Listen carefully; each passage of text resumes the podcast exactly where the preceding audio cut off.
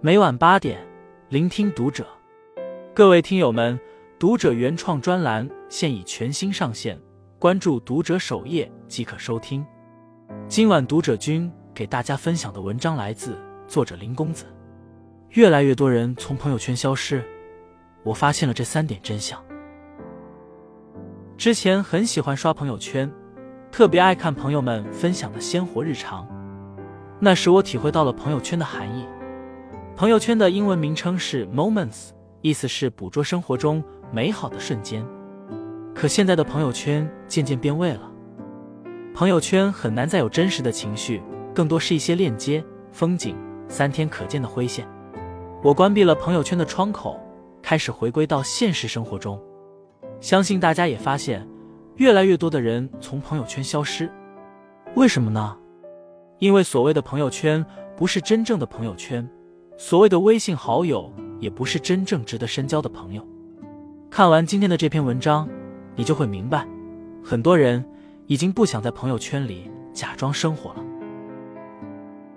有些朋友圈令人尴尬，之前因为工作原因加了一个女孩的微信。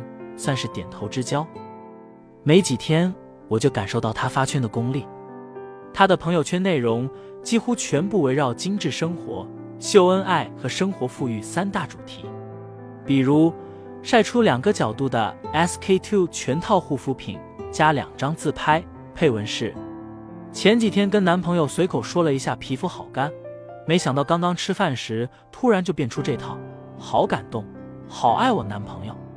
往下刷，还是他画着精致妆容，嘟着嘴的九宫格子拍照，配文是：“现在是等男朋友来接的小可爱。”再往下，又是一张半生气的皱眉自拍照，加上数额不小的一张微信转账截图，配文是：“妈妈知道，等下我要跟男朋友吃饭，说女生要独立，不能总花我男朋友的。他们都好爱我，怎么办？”上面这些内容。让看的人也很尴尬。的确，朋友圈成了不少人打造完美人设的地方。他们想成为令人羡慕的对象，希望自己展示出来的一切生活都是精致的。发自己精致生活的朋友圈并没什么问题，可过于频繁，一天好几条，也会让自己迷失在平行的线上空间，在精雕细琢的朋友圈里渐行渐远。有些人会说，我发的百分百都是真实的。我就是优秀，就是美满幸福，别人那是嫉妒我。有句话叫“我希望你过得好，但不希望你过得比我好”。无数恭喜恭喜背后藏着翻上天的白眼，泛泛之交就更不用说了。真正希望你过得好的人，本就屈指可数。有些朋友圈令人无奈，我经常会收到类似微信：“朋友圈第一条，请帮我点赞，谢谢。”有时我没回复，对方还会在私信来一条：“看到信息了没？点赞了吗？收到，请回复。”这语气，我差点以为是老板发来的。而这类集赞，往往三天两头就有一波。还有一类人的朋友圈变成了情绪的发泄口，骂老板，骂堵车，骂客户。现在的人压力大，节奏快，都需要有若干情绪出口，这都能理解。可如果习惯性发表消极言论，只会让自己成为负能量制造机，让他人远离你。而且，人是很难做到感同身受的。就像鲁迅在书中描述的那样：楼下一个男人病得要死，隔壁的一家唱着留声机，对面在弄孩子，楼上有两人狂笑，还有打牌声。河中的船上有女人哭着她死去的母亲。人类的悲欢并不相通。我只觉得他们吵闹。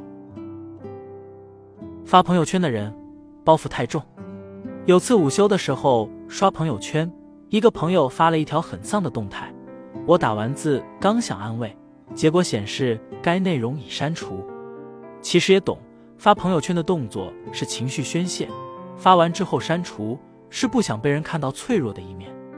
村上春树说：“你要做一个不动声色的大人了。”不准情绪化，不准偷偷想念，不准回头看。成年人的必修课之一就是掩盖情绪，不是说不能丧，不能不开心，而是要明白，很多事情太过情绪化也无济于事。如果说删朋友圈是成年人的情绪包袱，那么拍照五分钟，发圈两小时，则是另一种包袱。太希望得到大家的关注。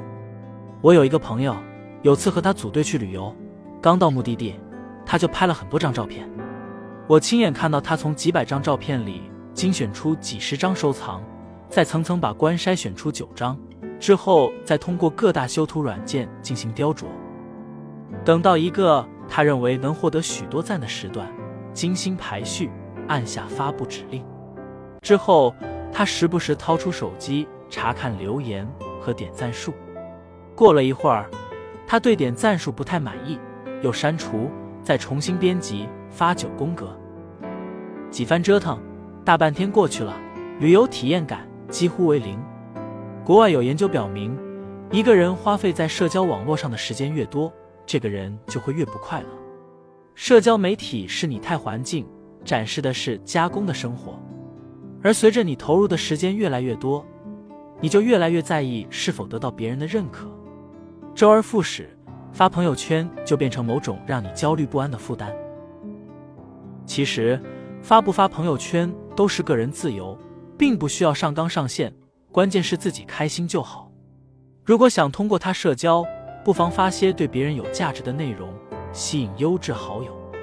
如果你想记录生活，不妨真实些，打造出一个自我展示的窗口，吸引三观相似的人。如果喜欢享受现实中的生活，那便放下手机，远离朋友圈的假精致，做自己就好。只希望大家都能活得像这句话一样：不发朋友圈的日子是在好好生活，发朋友圈的日子是在认真生活。不羡慕每一个活在朋友圈里的人，让朋友圈成为认真生活的一部分，也让别人多一个认识你的窗口。记住，活在当下，我们的重心。应该是在生活里，而不是在朋友圈里。关注读者，我们一起找到生活的重心，活出真实的自己吧。